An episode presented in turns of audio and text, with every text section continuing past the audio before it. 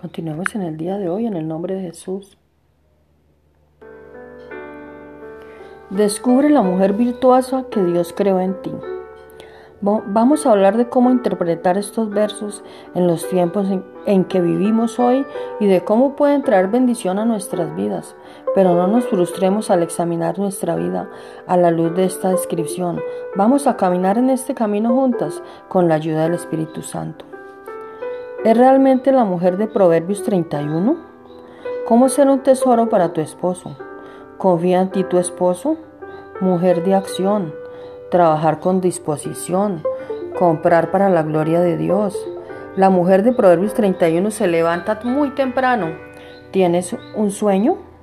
Limpia tu casa vigorosamente y ejercítate al mismo tiempo.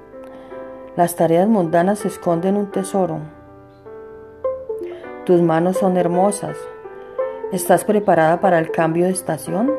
La mujer de Proverbios 31 tiene clase. Ayuda a tu esposo a ser un hombre de influencia. Persigue la excelencia. Déjame ayudarte a escoger tu ropa. Pon tu lengua en orden.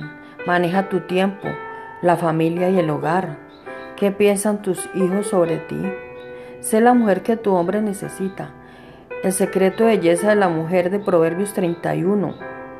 Alabanza o lástima para la mujer de Proverbios 31.